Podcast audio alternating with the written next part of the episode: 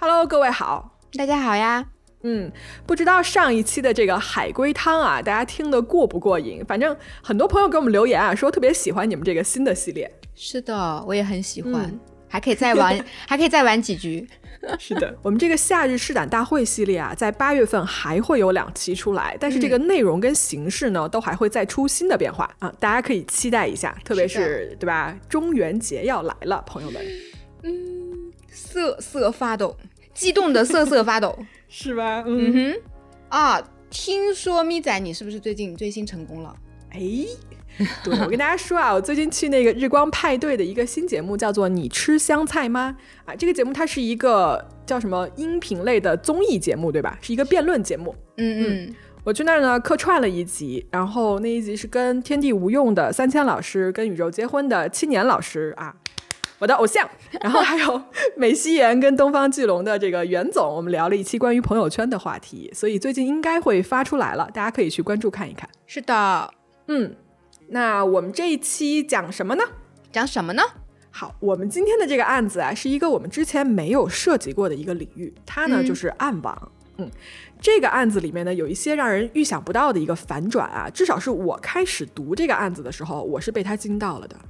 嗯，你说暗网。嗯，我不知道你有没有看过有个电影，我是我们一起看的吗？就是说有一个人他捡到了一部电脑，嗯，然后之后就跟用那个电脑在跟一堆朋友聊天，视频聊天，然后他的朋友就在那个聊天的过程中一个一个被杀掉，最后杀到他，嗯，然后把那个电脑拿走，结果发现就是从他捡电脑到他全员被杀的整个过程都是暗网上的人在进行的一场游戏，包括丢那个电脑的人就是暗网的人，你还记得这个电影？你看过吗？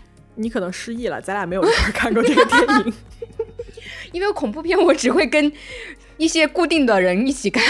原来是这样，嗯，懂了。这个不算恐怖，应该算惊悚片吧？嗯，因为它整个电影的整个故事流程是在是以一种视频会议，就是我们现在这种样子。突然把自己带入，开始害怕是吗？对，就是看那个屏幕后面就会突然一个出来一个人，所以，所以我后来就是每次我看那种屏幕的时候，总感觉我怕那个门后面出来一个人。哎，这个电影叫什么名字？你还记得吗？不记得了。不愧是你呀！来了，评论区有谁知道？帮草莓把这个名字很有名，很有名。我突然想不起来了。嗯，反正我觉得，但今天这个案子给人的感觉，我觉得比那个。比那个电影还要可怕，因为它是真实的。没错，嗯，行，那我们废话不多说，开始今天的案子。大家好，我是咪仔，我是草莓，这里是黑猫侦探社，一个讲述真实罪案的播客。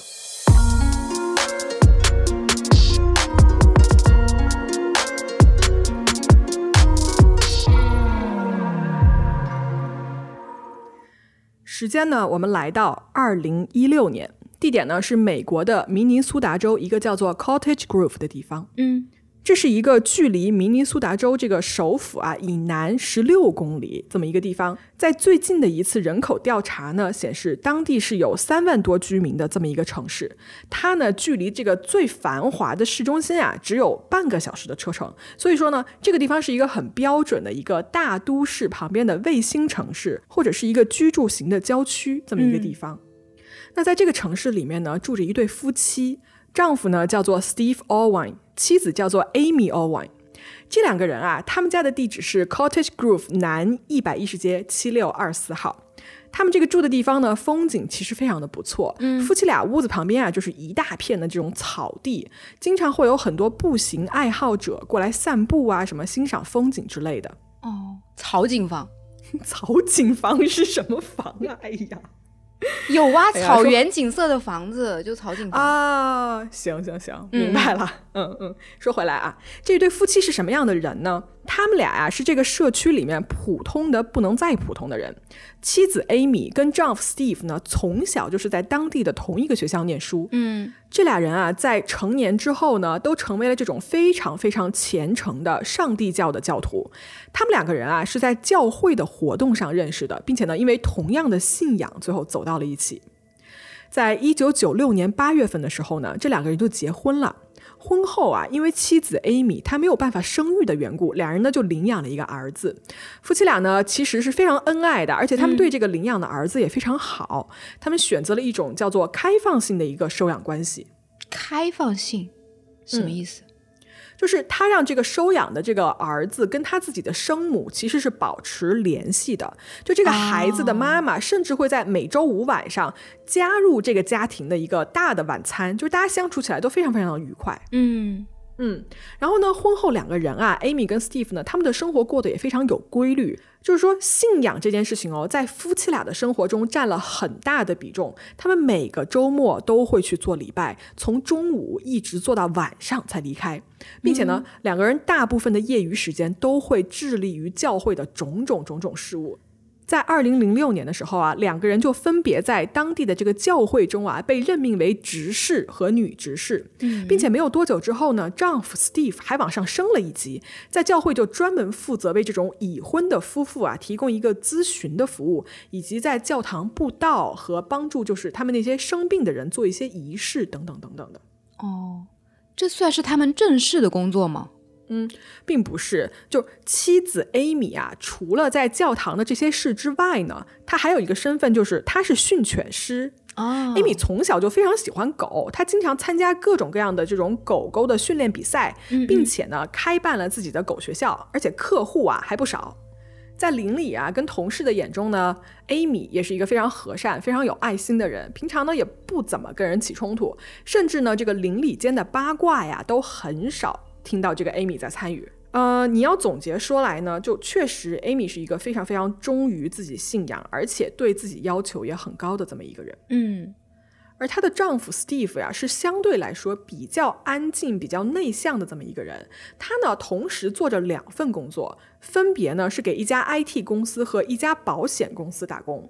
他呀，本人不是特别喜欢狗，但是呢，因为妻子 Amy 的缘故呢，也会支持在家开狗学校这件事情。嗯，所以说到这儿呢，大家是不是差不多有一个印象，就是说这一家人在当地非常的受尊重，对吧？大家也非常喜欢这么一家人。是，嗯，但是呢，这个平静的生活吧，在这一年的五月三十一号被打破了。在这一天啊，丈夫 Steve 在家的时候呢，他突然听到外面有人敲门，他呢就跑过去一看，门口站着两个人，是两名警察。Steve 就说啊，您好，请问有什么事儿呢？警察就说啊，是这样子的，我们呢过来找你的妻子 Amy，请问她在不在家？Steve 就说啊，那个赶巧了，她正好出门了，有什么事儿呢？我可以帮你带话。那个警员就说啊，说那这样吧，你们尽快来一趟警察局，我们有非常重要的事情要跟 Amy 说。非常重要的事情，对，就这能有什么事儿呢？于是呢，第二天啊，夫妻二人就来到了警察局，想说一问究竟。嗯，迎接他们俩的呀，就已经不是警员了，而是 FBI 的特工。哦，嗯，而当这个特工告诉他们为什么让他们来的这个原因的时候啊，夫妻俩都惊讶的说不出话，而且就是那种惊讶过后还百思不得其解哦。到底啥事儿啊？嗯，究竟是什么事儿呢？FBI 的探员啊，跟 Amy 说，说有人在暗网上花钱买凶，要杀你。暗网就是我前面提到的那个暗网。嗯，说到这儿我停一下，我还是给大家解释一下暗网这件事情。其实我相信啊，爱听罪案类的朋友肯定对这个事物并不陌生。是。嗯，我们每天在用的网络啊，它其实可以分为几个部分。表层网络就是这个叫做 Surface Web，深网叫做 Deep Web，以及暗网 Dark Web。三层呢，其实第一层它不难理解，就是我们每天冲浪的这个互联网。嗯，但是深网跟暗网可能会有一些混淆。深网指的是这个搜索引擎无法访问的隐藏页面，就它需要密码和授权访问。哦，这这个我还第一次听诶。嗯，其实这很好理解，就比如说你的网上银行、你的邮件，对吧？你的工作单位的这个内部网络，这些都是深网的一个范畴。哦，原来如此。嗯嗯，那么暗网又是什么呢？暗网啊，最初是上个世纪九十年代中期由美国政府创建的，它的目的啊，当时是让这个间谍可以完全匿名的交换信息。所以暗网是一种通过特殊软件、特殊授权，或者是说对这个电脑啊做一个特殊设定，才能够访问的一部分万维网的内容。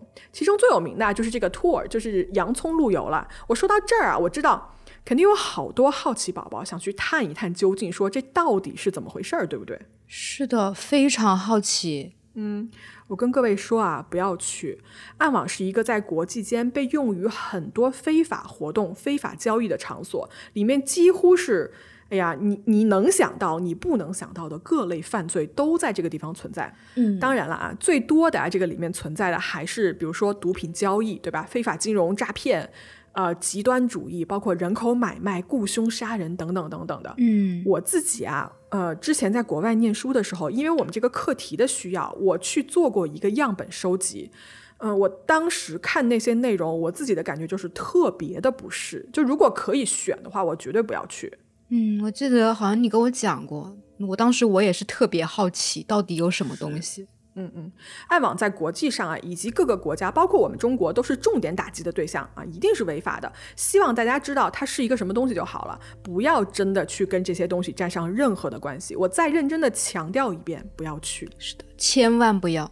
嗯，好。话说回来啊，在这么一对小镇上生活的平静安好的夫妻俩，他们怎么会跟这个暗网扯上关系呢？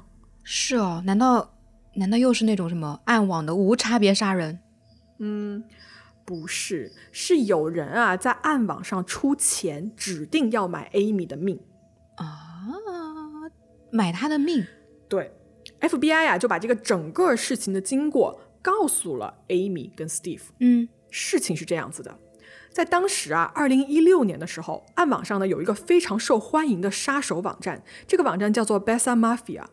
这是一个在二零一五年的十二月开设的这么一个为买家提供雇凶杀人服务的这么一个网站。杀人服务是有一个杀手组织来提供这个服务吗？呃，不完全是哦，就是在这个网站上，用户可以上去注册成为客户，但你也可以上去注册成为杀手。就是它是一个杀人平台，它的逻辑是，当有一个客户发布一个雇凶杀人的指令之后，Bessa Mafia 就会派一个附近的杀手去接单，并且执行任务。非常的耳熟啊，嗯，非常的耳熟。大家是不是觉得这是滴滴打人的终极黑暗版？是的。这段子里面存在的东西，感觉是。对呀，嗯，就我们平常开玩笑的这些话，在暗网上居然都是这种变成了可怕的现实，它是真实存在的，嗯，而且这个网站啊，他承诺说他们的杀手都是当地这个黑社会的帮派成员啊，活儿干得非常的干净利落，只要你愿意出钱，你就可以杀掉任何一个人。这妈耶，就说明自己都是专业的，是吗？都经过了职业训练的，嗯。那么呢，在二零一六年的四月份的时候啊，这个叫做 Bessa Mafia 的网站被人攻击了，它其中这个数据库啊就被人破解，并且流出来了，到了这个 FBI 的手里面。嗯，那么这个数据库里面呢，包含了大量的目标人物，也就是说，这些被谋杀的这些人，他们的地址、电话、姓名，还有一些比特币的这个支付记录。说一句啊，就比特币在暗网上是最首选的支付这种非法商品和服务的一个货币。嗯。嗯，那么 FBI 呢拿到这部分数据以后啊，发现有一个订单编号为三零三幺二的这么一个订单啊，显示它的目标呢就是 Amy Owen，也就是我们今天的主人公 Amy。嗯，在这个订单里面啊，详细的记录了 Amy 的身高、体重、驾驶的车辆、她的日常生活的照片，以及呢客户要求在哪里动手、怎么杀掉他。并且啊，这个订单已经被支付了当时价值一万三美金的这么一个比特币，也就是说，他是下单成功了的。哦，我插一句啊，我还真的去查了一下二零一六年的比特币的一个价值，当时好像是一千，就是一比特币等于一千美元。然后呢，到了二零二一年，也就是去年的时候，达到了六点八万美元。那是不是就是说，这个凶手如果当时他没有用这个一万三去买凶的话，他在二零二一年就可以挣差不多八十几万美元？你说用这个钱干什么不好？他为什么要用来买凶？对呀，八八十万美元啊！是的，嗯，如果你仔细去看这个订单的内容的时候啊，它还有一个信息栏，这个里面写着什么呢？它写说，This bitch has torn my family apart by sleeping with my husband and is stealing clients from my business. I want her dead. 这个贱人睡了我老公，并且呢，他还抢了我生意上的客户，我要他死。嗯，但是他还真的写了理由啊。对，他还写了理由，他主动写了这个理由。嗯，而且你看到这儿，你会不会觉得说下单的这个人是一位女性，对吧？是，对，嗯。那么我们来看一下，就是说这个下单的人他究竟是谁呢？嗯，这个 ID 叫做 Dog Day God，就是一个很奇怪的名字。你让我逐字翻译啊，这个这个名字叫做狗天上帝，就很奇怪。是。嗯，我们就叫他神秘人吧。嗯嗯嗯嗯嗯，好，这个神秘人呢是当年的二月十五号第一次联系了 Besa Mafia 这个网站来下单的。他呢先是发了一个邮件，说明了自己的意图，并且啊他还想问说，我怎么样才能匿名的将这个现金转成比特币，并且呢不引起怀疑。嗯，啊，网站呢就回复了一些他可以处理的办法。于是呢，这个神秘人就说：“好，我告诉你啊，我的目标就是这个叫做 Amy 的女人。我需要把这一切啊干得像一场意外或者是一场事故。我问一下，这个大概多少钱？”嗯，客服呢就说：“他说啊，是这样子的哦。如果呢您是找这个黑帮成员啊去袭击的话，大约是五千美金。如果您要伪装成事故的话呀，就还要再加价，可能要多花四千美金。那就加起来九千多。”没错，在这个邮件往来一阵之后呢，神秘人啊就以六千美金的价格下了单。商量好的呢，最后就是说让这个杀手啊去假造一个车祸的现场，来杀死这个目标 Amy。嗯，呃，这个神秘人他还提供信息说啊，他说据他所知，Amy 会在二零一六年的三月十九号去参加一个训狗的活动，可以在这一天出手。然后客服就说好，收到了。然后客服啊还提醒了他一句，他说好，那我们如果三月十九号动手的话呢，这一天啊，麻烦您尽量待在人多的地方，就是有人可以帮你做不在场证明的一个地方，因为这样子到时候出事儿以后追查起来，警方也拿你没有什么办法。这还有温馨提示哦，这个客服好贴心哦。对，然后这神秘人就说，嗯，好，感谢你的提醒。于是呢，时间就到了这个要动手的三月十九号，这一天过去了，在二十号的时候啊，神秘人就写邮件说事情干得怎么样，然后这客服就回答说不好意思，出了一点问题，杀手呢今天没有找到合适的机会，嗯，然后这客服就说如果您要是这么着急的话呀，你可以花三万美金雇一个狙击手，从远距离射杀，而且这个成功率是百分之百。怎么突然加钱呢？嗯，对，完了呢，这个神秘人啊就没有立刻回复，我猜可能是因为这个价格啊太贵了，所以他就没有回。嗯，不知道。但是呢，在接下来几天的这个邮件往来里面啊，这个神秘人跟客服啊反复商讨了五个不同的计划来设计杀害 Amy。在这些对话里面啊，甚至就一度到什么程度呢？这个客服他就问说：“他说，哎呀，我们吧一般呢不会过问这些细节，但是我想请问一下，这个 Amy 是您的亲属呢，还是您的妻子呢？就如果是这样子的话，我们可以选择在当地就是你们住的这个城市下手，并且把这个事儿啊，我们可以办成一个入室抢劫、杀人一类的案子。”但是呢，这个神秘人他就回答说：“他说不是我妻子，但是呢，我觉得啊，你说的这个在家杀人的这个 ID 啊很不错啊，杀人以后呢，你可以放火烧了他们的房子。”呃，他还补充说：“他说这样子，这周四我知道 Amy 会中午十二点和一点。”这段时间里面在家啊，她家的地址是 blah blah blah，然后她丈夫呢有一辆这种大的拖拉机，并且啊，他们家这个汽油很可能就在这个车库里面放着。我希望这些信息可以帮助到你们动手，就差给他们写一个指南了。对，嗯，是。那么这一天呢是呃三月二十四号，礼拜四，对吧？约定好第二次动手的时间。可是这一天到了最后，Amy 还是没有被杀，怎么呢？嗯，这个时候呢，神秘人又一次发来了邮件，就说怎么回事儿啊？你们啊，对吧？能不能干活了？然后客服就回邮件说啊，说那个不好意思，杀手呢在去约定地址的时候呢，就出了一点问题，我们这个计划呢又得延迟了。说一句啊，这些邮件记录哦，我在做这个案子的资料的时候，我一封一封都读了。嗯，这个客服当时还写到说说，呃，我们的客户满意度对我们来说很重要哦，亲。什么？如果您现在不满意，你可以立刻选择退款，还是说您想选择一个新的下手日期呢？呃，我们的服务宗旨是什么？不拉不拉不拉，就看起来特别荒唐可笑，你知道吗？就是杀人，在他们看来是跟超市送货一样。这真的不是在写小说吗？这一条人命哎！对呀，嗯，然后呢，神秘人啊，他就回复说：“他说那好，我们再换一天，我们在下周的周一来下手。”他说那一天呢，Amy 她老公应该会带着孩子出门，所以在那天早上八点半到十点钟左右是可以下手的时机。客服就说：“那好，那我们就下周一。”嗯，好，那大家肯定要问了，对吧？那周一怎么样了呢？周一。无事发生，神秘人再次发去啊这个质问的邮件，然后客服就解释说说这个杀手啊在过去的路上被警察拦住了，因为他当时开的是一辆偷来的车，所以就引起了这个巡逻的警察的注意，这人就直接被带去警局问话了。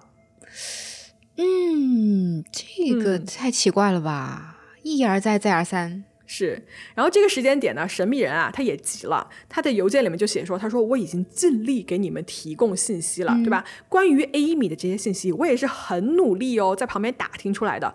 我再多打听一点，别人就该怀疑我了。但是你们就一而再再而三的失手，如果五月一号之前你们没有能完成这一次任务的话，那就请退款。我最后给你们一个机会，并且告诉你们一个消息，那就是在四月七号到十号的时候，Amy 会去亚特兰大旅行。他们家门口有一个大的汽油罐，看起来里面应该是满的。所以接下来的事儿你们自己看着办啊！我不在乎，我到这个时间点我已经不在乎你们怎么动手了。如果你们直接杀人，我就给你们十三个比特币；假装成事故，我就给你们十五个；如果是抢劫或者是着火什么的，我就给你们二十五个比特币。就这样吧。那客服怎么说的？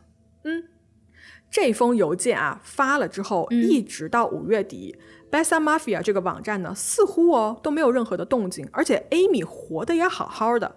但其实啊，各位，我们听众在这个时候，你看这个故事的时候是上帝视角。嗯，其实这个时候，Besa Mafia 就已经被黑客攻击了，他们的资料就已经流到了 FBI 的手里。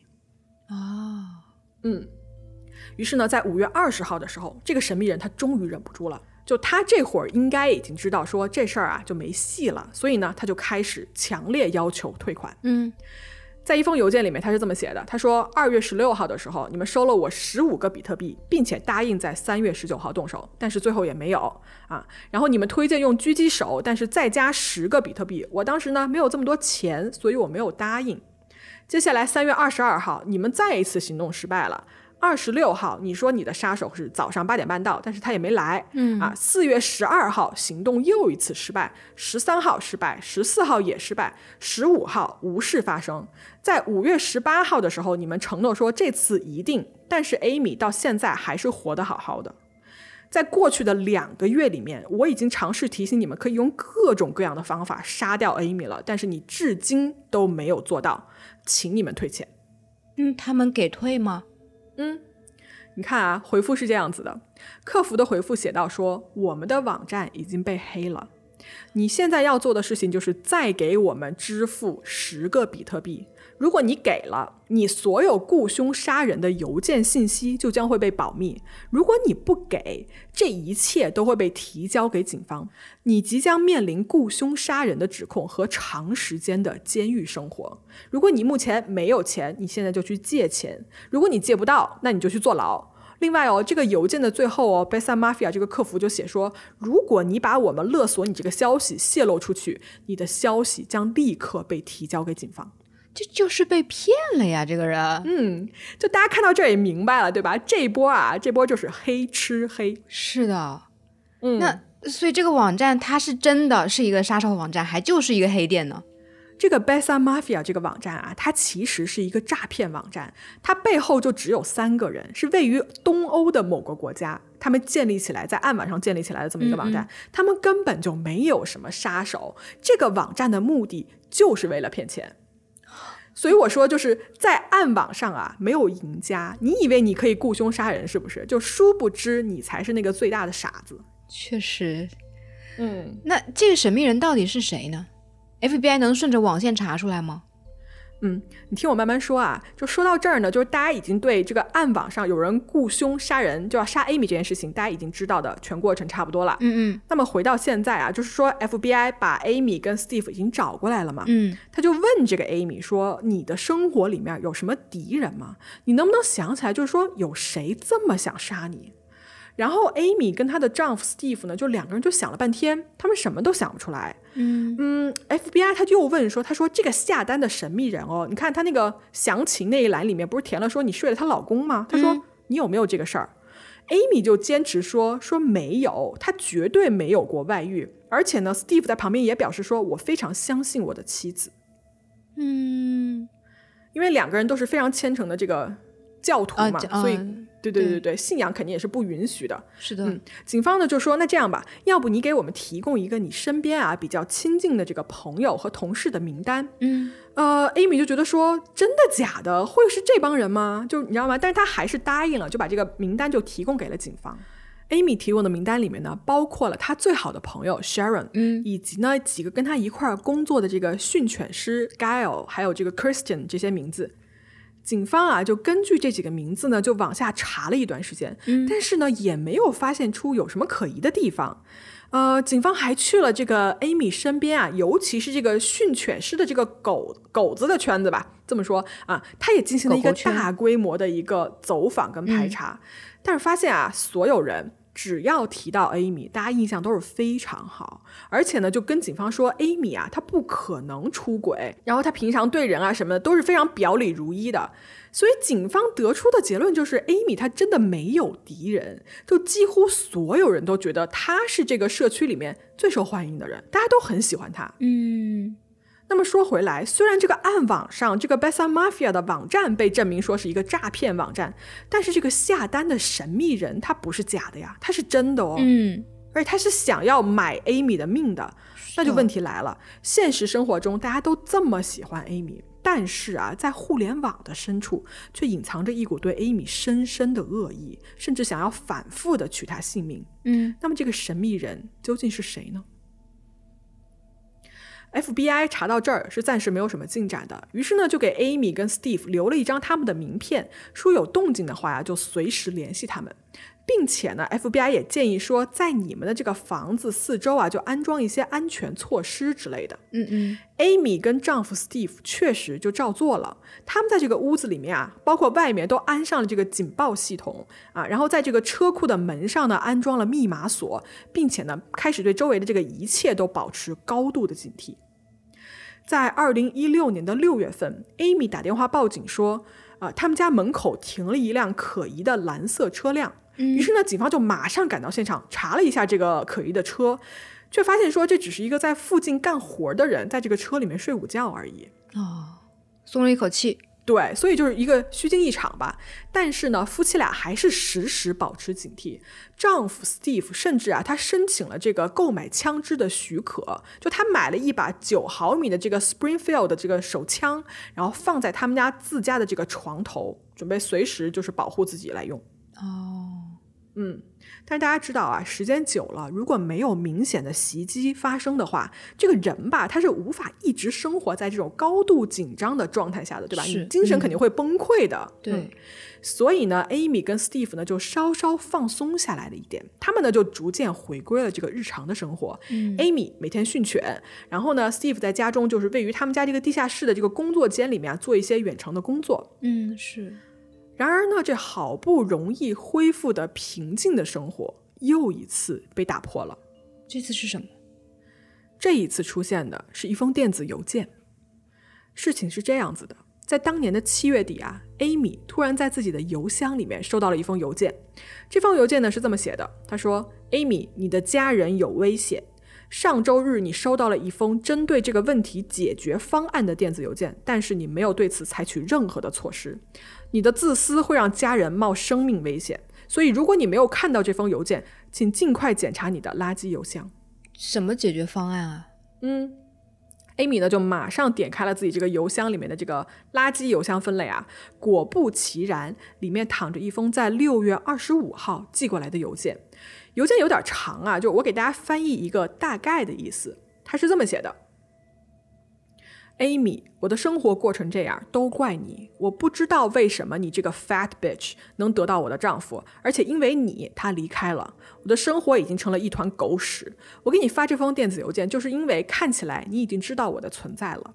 我看到你已经在家安装了安全系统，警察也正在查我之前发过去的电子邮件。但是我可以保证，这些电子邮件是无法被追踪的，他们不会找到我。但我也不能在他们看着的情况下直接攻击你，所以接下来会发生什么？既然我不能接近你，我可以摧毁你所爱的一切，你的儿子、丈夫和你的工作。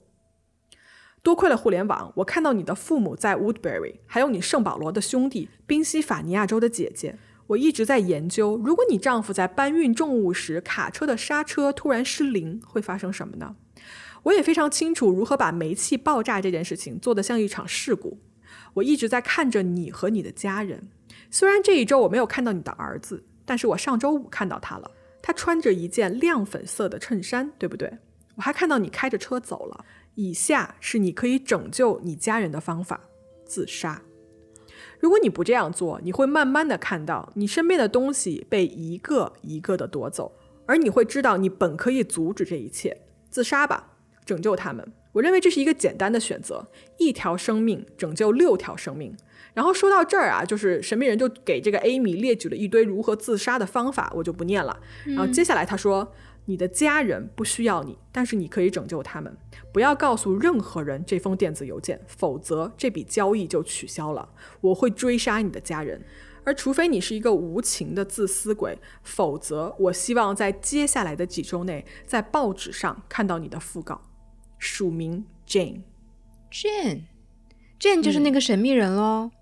没错，我不得不说啊，这个邮件里面的字句是写的真的很，就是用家人来威胁 Amy。是的，嗯，然后就说你可以活着，但是我会让你生不如死，我把你身边的东西一样一样，对吧？你最爱的东西我全给你夺走。对，而且感觉这个神秘人他真的很懂 Amy 哎。就是他非常知道艾米她最爱的是什么，然后她最害怕失去的是什么。对，哦，我知道了，会不会是闺蜜啊？你听我慢慢说啊。嗯，我呢读到这封信的时候啊，我内心的一个感受就是说，我觉得这多大仇多大怨，对不对？就是这个神秘人到底为什么这么恨艾米？嗯，呃，艾米看到这封信的时候呢，她受惊吓的程度啊是可想而知的，她就立刻打电话给了之前联系她的这个 FBI 的探员，就报告了这件事情。然后呢，探员立即就回应啊，并且开始介入调查。他呢就发现说，这个邮件里面提到的种种关于 Amy 啊身边人的这个细节呢，几乎全都是正确的，除了其中有一个地址给的不准确之外，嗯，其他全是对的。另外呢，确实啊，这个 Jane 他发过来的邮件啊，没有办法被警察。就是找到追查到，嗯嗯，这个神秘人不管他在做什么，感觉他对这个邮件如何隐藏自己这件事情是做的非常到位的，至少，嗯，应该是一个很懂网络的人，很懂技术的人，没错，嗯，没错。Amy 呢就跟这个 FBI 保证说，他说，首先我不可能照他的这个邮件的建议来杀掉我自己，对吧？而且呢，自杀这件事情跟他的这个教会的这个信仰也是绝对不符合的。嗯，那他如果没有自杀的话，那个神秘人还继续骚扰他了吗？嗯，是这样哦。收到这个邮件的时候是八月底，但是呢，在整个九月、十月这两个月呢，Amy 的生活啊没有任何的动静。就这个邮件里面的人，感觉就是纯粹在恐吓她。嗯，于是呢，Amy 跟丈夫 Steve 呢也渐渐的，就是又慢慢的松，就放松下来了。嗯，而这个时间我们就来到了十一月份。在十一月十三号这天，可怕的事情发生了。这天晚上的七点多，丈夫 Steve 带着儿子回家，而在走进家门的时候啊，他还在门口换鞋。儿子第一个走进去，去了这个屋子里面。随后呢，这个儿子就折返回来，问爸爸说：“妈妈为什么躺在地板上？” 丈夫 Steve 赶紧跑进去一看，Amy 躺在了卧室的地板上，死了。啊，这真的死了？是自自杀？嗯，你听我说，嗯，Steve 这个时候就赶紧打电话报警。他在电话里就说：“他说我的妻子开枪自杀了，现场到处都是血。”然后接线员就说：“你能不能去看一下这个 Amy 是不是还在呼吸？”嗯 Steve 说：“嗯，他没有呼吸了，但是我说不好他是哪个部位被枪击了。”然后这个电话你听的时候，你还能听到这一头儿子在现场的哭声。哦，嗯，警方呢很快就到达了现场。现场是这个样子的：Amy 的尸体啊，在他这个卧室里面躺着。被发现的时候，这个尸体甚至还有温度，就是他没有死多久。嗯嗯，尸体旁边是一大滩血，并且呢，他的这个裤子被拉到了下面，他这个红色毛衣啊也就被掀了上去，所以他的就 Amy 的肚子跟他穿的这个内裤是外露着的。啊，同时呢，他头部下方的这个地板上啊，全都是这个血液跟脑浆，所以应该是被枪打中了头部。嗯而这把行凶的枪呢，就是夫妻俩之前购买的用来防身的那把枪。呃，啊，床头柜那把，对对对，这把枪啊也在凶案的现场，就在 Amy 的这个左手旁边的这个地板上放着，一个弹壳就在他右脚的附近，也在现场放着。嗯，所以是自杀吗？首先，这个现场看起来，如果你要说是自杀，它是有可能的。嗯但是呢，警方没有止步于此，他们发现了现场啊有几个很明显的疑点。什么疑点？比方说，警方在进门的时候闻到了一股烤南瓜的香味儿。烤南瓜是在做饭吗？是，就他们家里这个烤箱啊，是一直在运转着的，嗯是在开着的，说明呢，Amy 在晚上正在准备做晚饭。那请问了，有多少想自杀的人是做饭做到一半，连烤箱都不关，突然走进去卧室给自己来一枪的，对吧？嗯，就这么突然吗？就感觉这个行为本身，这个做法就很不正常。是的，另外啊，Amy 的这个尸体上的血迹也不对劲。怎么不对？她的这个左脸处啊，鼻子跟嘴巴这个血啊，感觉是从上往下滴的。但是呢，他人是平躺着的呀，对吧？嗯那这个血的这个滴落的方向就不对，这说明什么呢？这至少说明啊，他最后这个姿势是被人移动过的。就大家想啊，如果这个人是自杀的话，一枪下去立刻就倒了，对不对？根本不会有什么时间让血液滴落下来，留下痕迹，就从上到下呀、因为从哦上到下只能是人是直立的时候是从上到下，对对对，但如果你一枪倒下去的话，你的血液是这样横着往地上流的，而不是嗯往下流的，对吧？是的，是的，所以这个自杀的状态啊就很奇怪。嗯另外呢，这个房间的走廊非常干净，就干净的像被洗过了一样。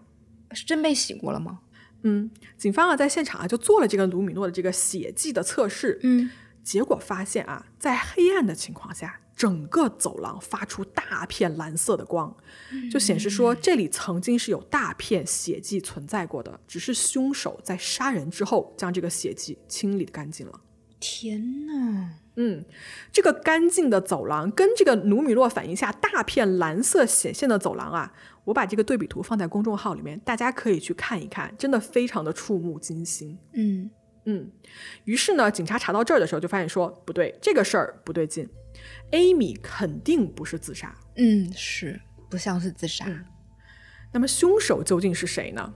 警方啊就从这个 Amy 的身边的人一一开始调查。嗯首先呢，Amy 家的邻居啊，就是住在他们家马路对面的这一家，给警方提供了一些线索。这个邻居说啊，那天下午他正好在院子里面清理他们家那个小池塘，所以呢就顺便余光呢就观察了一下 Amy 家的情况。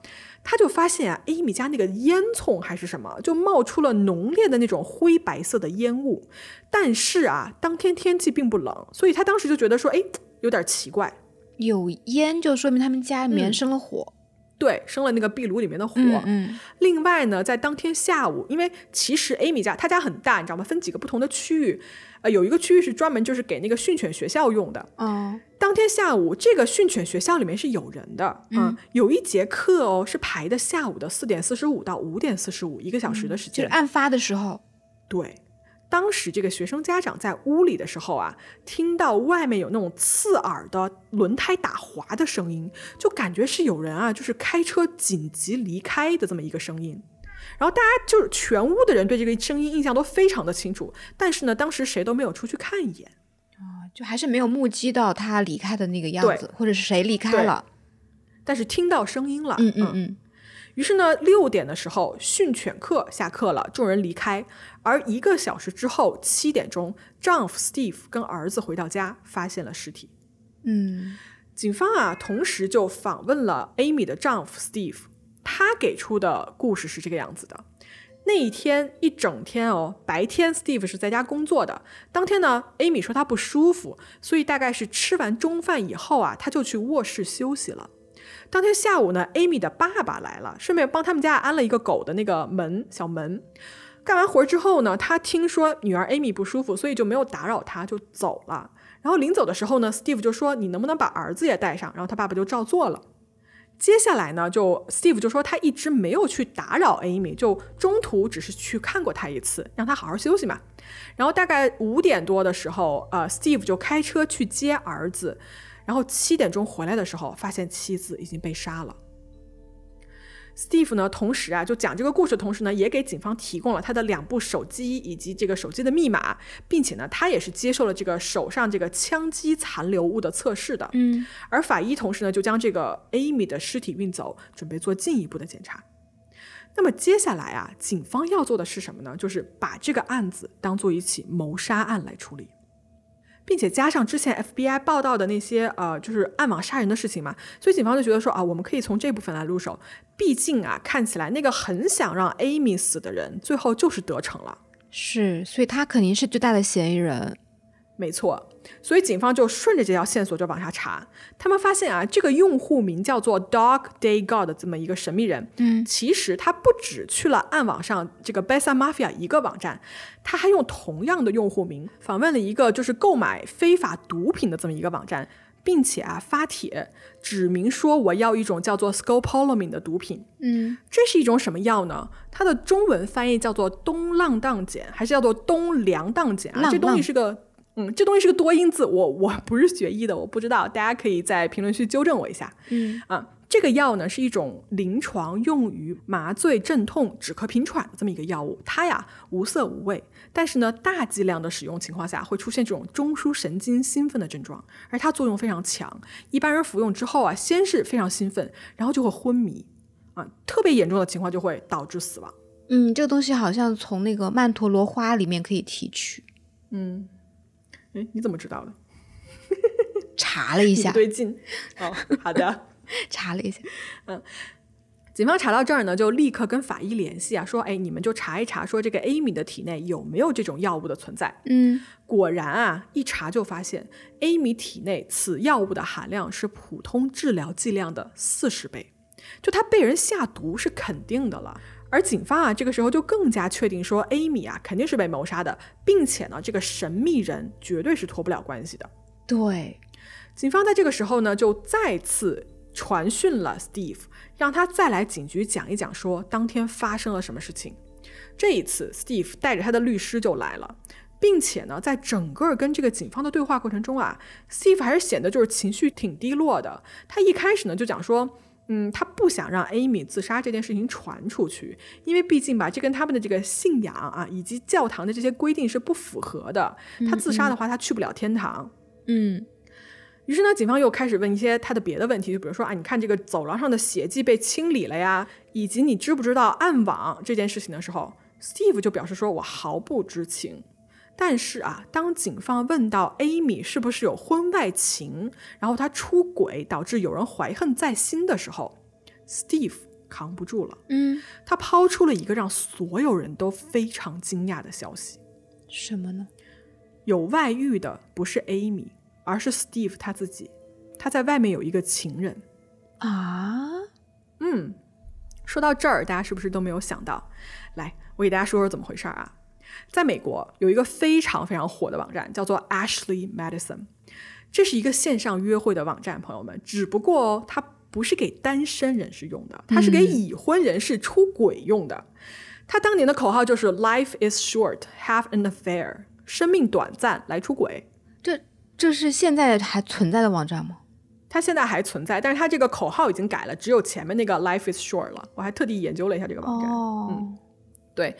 就它是这么一个三观掉一的网站吧。嗯，它曾经在二零一五年的时候被黑客大规模的攻击过，就导致啊这些想出轨的这些人资料全部都泄露给了公众。哇，社死了。对，就是一个很大的丑闻，在当时，因为他有很多那种社会上的知名人士。嗯，是，嗯，随着这个资料泄露啊，就出现了很多对于这种用户的呃，比如说公开的羞辱啊、勒索啊等等，甚至导致了一些用户啊在被曝光之后自杀的这么一些事情，就在当时是一个非常非常大的丑闻。是，那么说回来啊，Steve 他当年就在这个网站上找了一位女性，叫做 Michelle。这两个人呢是二零一五年的十月份认识的，两个人呢就认识了以后就保持着这个性关系，一直到二零一六年啊。有时候 Steve 呢会去 Michelle 那儿，两人一待呢就一整天。有时候他会趁妻子 Amy 不在家，带 Michelle 回他自己家。我呢在这儿不知道为什么 Steve 要在他这个婚姻生活中间啊就要出轨，选择背叛 Amy。但是有一点啊，就是对于 Steve 很棘手的是。他的教堂以及这个上帝教会的教义啊，对他来说不是非常重要吗？嗯，但是这些信仰同时也规定了你不能离婚。哦，他不能离婚。对，那不能离婚的 Steve 怎么办呢？他就逐渐起了杀心，他杀了妻子。对，这个时候啊，找到了 Steve 作案动机的警方就开始重点调查 Steve。他们呢就回到了这个他们家里面，就做了更加仔细的搜查。首先，他们拿走了 Steve 所有的电子设备、电脑、笔记本、手机、硬盘等等等等。但是哦，因为 Steve 他本身的工作就是一个 IT 的信息技术专家，所以他这些数字轨迹都抹得干干净净。对哦，她老公本来就是一个程序员啊。嗯，对，但是哦，警方也聘请了这个相关领域的专家，对他的这些设备啊做了非常详细的这个数据的检查和恢复。嗯，果然还是发现了一些蛛丝马迹。首先，在 Steve 的笔记本电脑上找到了 Amy 的这个人寿保险单，价值是七十万美金，而受益人就是他自己 Steve。所以你看，杀人动机上为了保险杀人，对吧？又加上了一条。嗯，七十万美金。他如果不用那个钱的话，他二零二一年就有八十万美金。你还，你是不是后悔当年自己没有买一些比特币？对吧？是，嗯。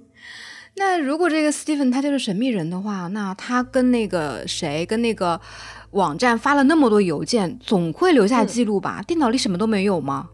哎。这部分记录啊，还真的就被 Steve 删除的一干二净。他应该是用了某种一次性的这个电子邮件发送的。嗯，而且呢，前面也提到了嘛，他本身的工作就是这方面的专家，是。所以呢，就这部分他确实是做到了，就查不到。但是哦，难不倒警方的专家们。嗯，各位一定记得，这个神秘人也就是 Steve，他是支付了比特币给这个 Besa Mafia 的网站的，对不对？嗯。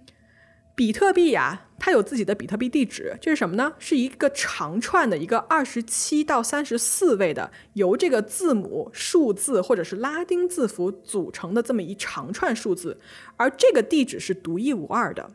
警方啊，在查找 Steve 的这个 iPhone 备份里面，发现有一个备份的文件，里面就有一行三十四个随机的字母和数字的排列组合。这个文件在创建了一分钟之后就被删除了。嗯，很明显啊，这是干什么用的呢？这是 Steve 啊给这个 Besa Mafia 发送地址的时候，将这个比特币的地址啊暂时的粘贴过来，为了方便发邮件用的。说实话哦，我很多时候也会用 iPhone 的这个备忘录功能，会粘贴一些我平常要用的一些文本，就相当于我们微信的这个文件传输助手吧，就这么一个功能。嗯，很好用。对。虽然啊，Steve 在用完了之后呢，把这个备忘录马上就删除了，但是还是被这边的专家找回了痕迹。这个证据他就没有办法抵赖了，就几乎是铁证，因为比特币的这个三十四位的地址是独一无二的，这直接就能证明说，Steve 你就是跟 Besa Mafia 买凶交易的这个神秘人，你就没得跑了。对，这个事情证明互联网真的是有记忆的。是的。而且哦，我在找这个案子资料的时候啊，我还发现 Steve 去干了一件有一点点就是怎么说匪夷所思的这么一个事情。嗯，什么事情？在三月三号这天，Steve 呢，他去银行取了七千美金去换这个比特币。哦，然后呢，他在线下呀就面基了一个叫做 Ryan 的人，面对面的做了这个比特币的交易。当天他还因为太紧张，把他这个车钥匙还锁在了车里面，因为他当时要去见他那个情妇 Michelle 嘛，嗯就还迟到了之类的啊，就不重要。问题就是买完这个比特币之后，他去了哪儿呢？嗯，他去了警察局报警。为什么报警啊？嗯，他过去啊，跟这个警方说，他说我可能被骗了。嗯，他说我刚才用六千块钱在网上买了一堆培训和考试的资料，然后对方呢让我用比特币支付，我也支付了，但是对方没有给我发货，所以我就来报警了。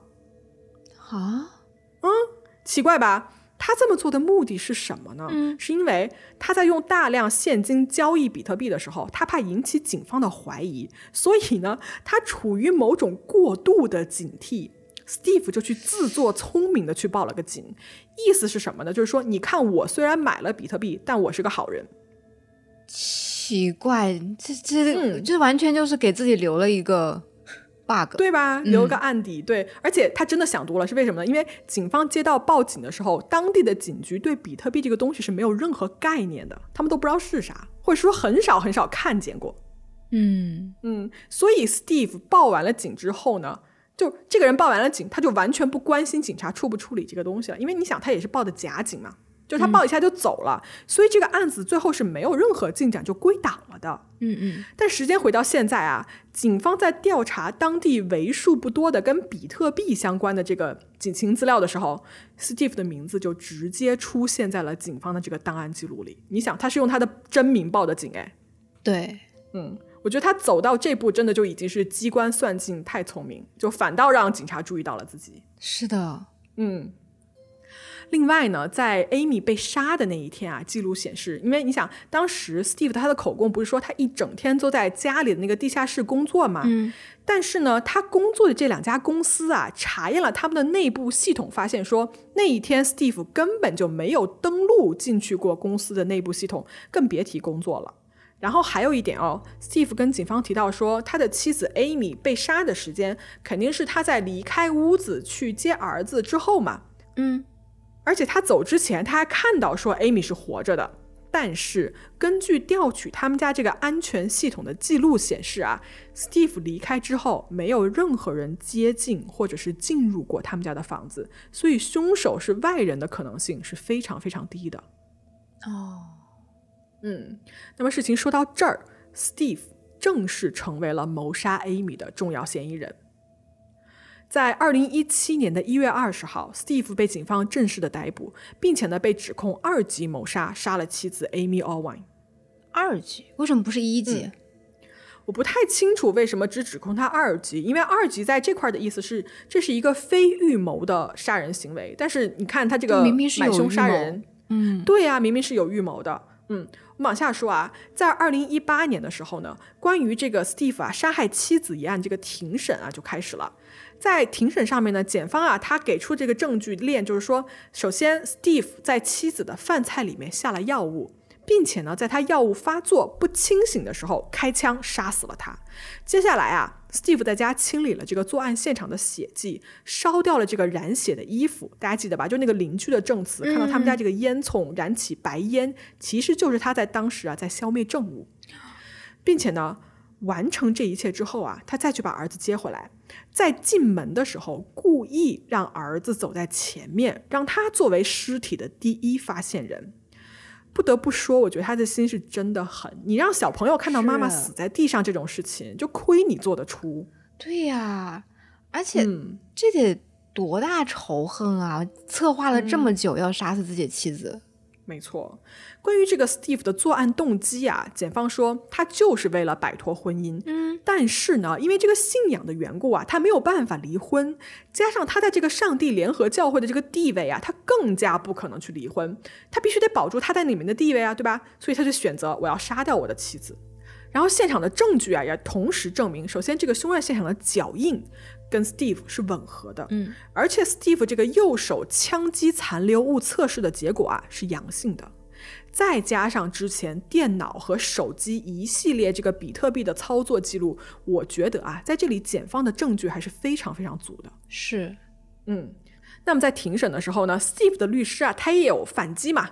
他反打的点就是这些，就比如说，他说有几个证人貌似看到当天 Steve 离开之后，Amy 还活着嗯。另外呢，他们家走廊就是有一个门，从来没有做过任何的指纹或者是 DNA 的检测，有没有可能凶手就是从这个地方进来的？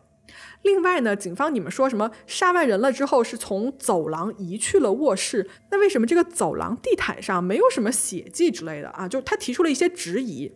但是呢，这些质疑在检方提出的充足的证据面前，显得啊有一些站不住脚。确实，嗯，陪审团呢用了八个小时的时间得出结论，他们相信 Steve 预谋杀死了自己的妻子，他是想雇人来杀来着。但是呢，基于他右手的这个枪击残留物的证据啊，陪审团认为 Steve 自己动手开枪杀死了 Amy。陪审团裁定的结果是 Steve。